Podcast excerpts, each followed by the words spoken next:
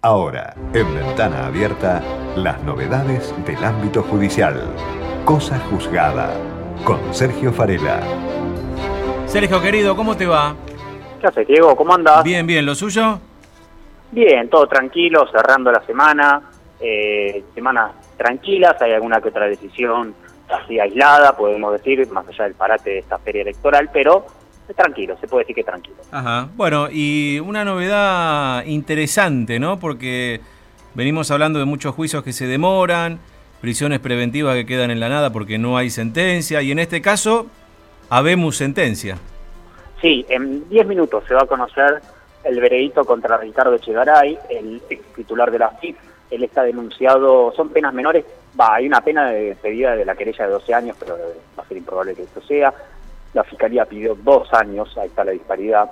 Eh, concretamente, él en 2014 se lo acusa de haber instigado a funcionarios de la FIP eh, para eh, filtrar datos de una denuncia por supuesto lavado de dinero y asociación ilícita contra el exministro del macrismo, de Alfonso Pratgay, de ser titular una cuenta en Suiza. Lo cierto es que la ahí era apoderado, después fue aclarado el asunto, es decir, difundió información falsa y además con fines maliciosos. Por eso se lo denunció, Ahí está la querella, obviamente es el propio Guy, que pidió esa condena de 12 años, y 12.45 y el Tribunal 4, luego de escuchar a alegatos, a los testigos eh, y lo que piden las partes, va a resolver. Así que, eh, obviamente, lo que resuelva, independientemente si es que hay condena o no, si la hay y el monto de la pena, no va a ir preso ahí. Obviamente, esto se va a confirmar.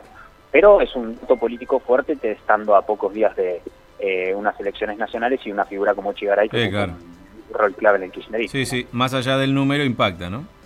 Sí, claro, claro. Eh, así que... El hombre fuerte además, ¿no? Que se lo creía tan temido, eh, que, que, muchos funcionarios judiciales y, funcionarios del actual gobierno no querían ir por él por supuestos secretos guardados. Viste que hubo mucho oscurantismo en torno a la figura de Chegaray, ¿no?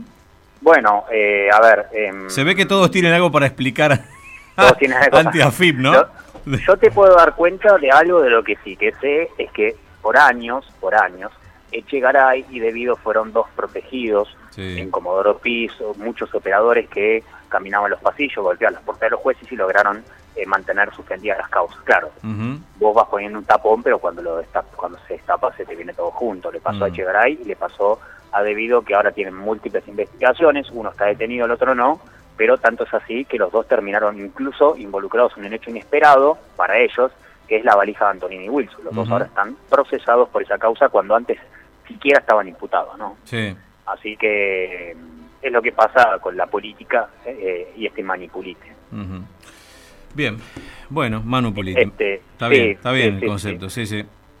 Así que, mm, bueno, hay mucha expectativa por, por Echaray que está presente, va a estar presente y eh, vamos a ver qué, va a pasar. Y lo otro, de una decisión em, política también fuerte, es que la jueza Servini de Cubría decidió suspender el otorgamiento de planes sociales que había resuelto el ministro Sica, eh, 114 mil planes eh, para eh, desocupados, em, una suma única de 5 mil pesos, una denuncia del Frente de Todos que dijo que estaban haciendo eh, comprando votos concretamente, porque se distribuían a través de municipios amigos.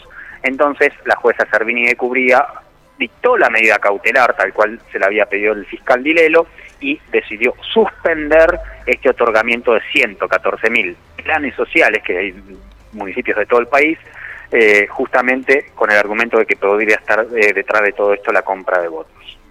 Bien, así despejamos las dudas que vienen las elecciones y Exactamente, sí, lo que dijo Servini es, bueno, lo quieren hacer, háganlo del 28 para adelante.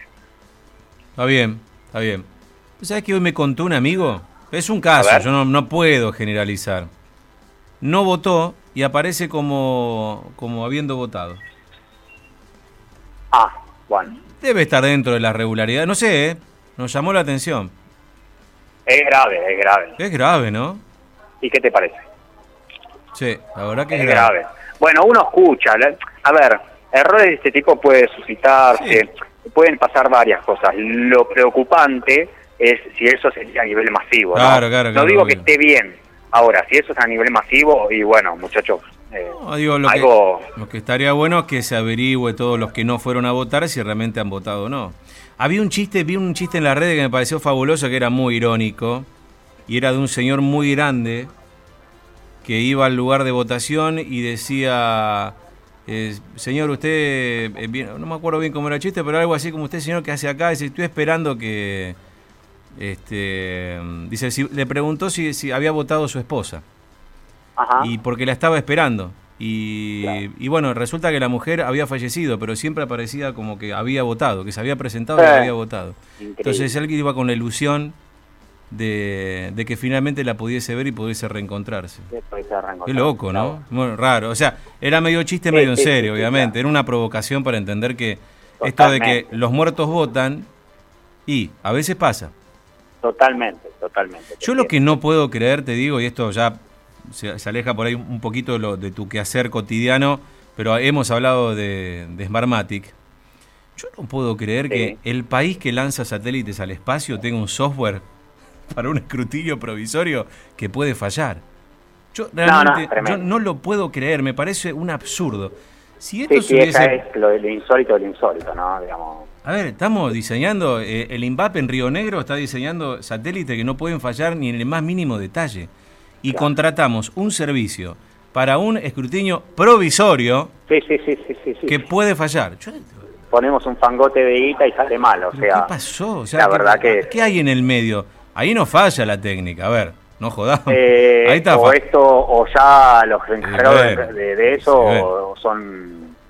No sé cómo decirlo, ¿no? Pero bueno. Y bueno, no pero ahí está pero fallando son- otra son cosa. muy o, o, o Le- hay algo detrás que... Le estamos bajando mucho el precio a la tecnología, que sabemos que cuando tiene... a Claro. ver, no, pero no, lo estoy diciendo en un país que tiene ingenieros para hacer cosas muy sofisticadas. ¿eh? Sí, sí, sí, sí, totalmente, totalmente. te Es, entiendo, es increíble. ¿eh? Increíble. Bueno, Sergio, Bueno, Diego, nada, ahora vamos a escuchar el veredicto. exactamente, sí. Esperamos las novedades. Las novedades, Dale, exactamente. buenísimo. Un abrazo grande, Un abrazo y gracias. Hasta luego. Señor Sergio Farela.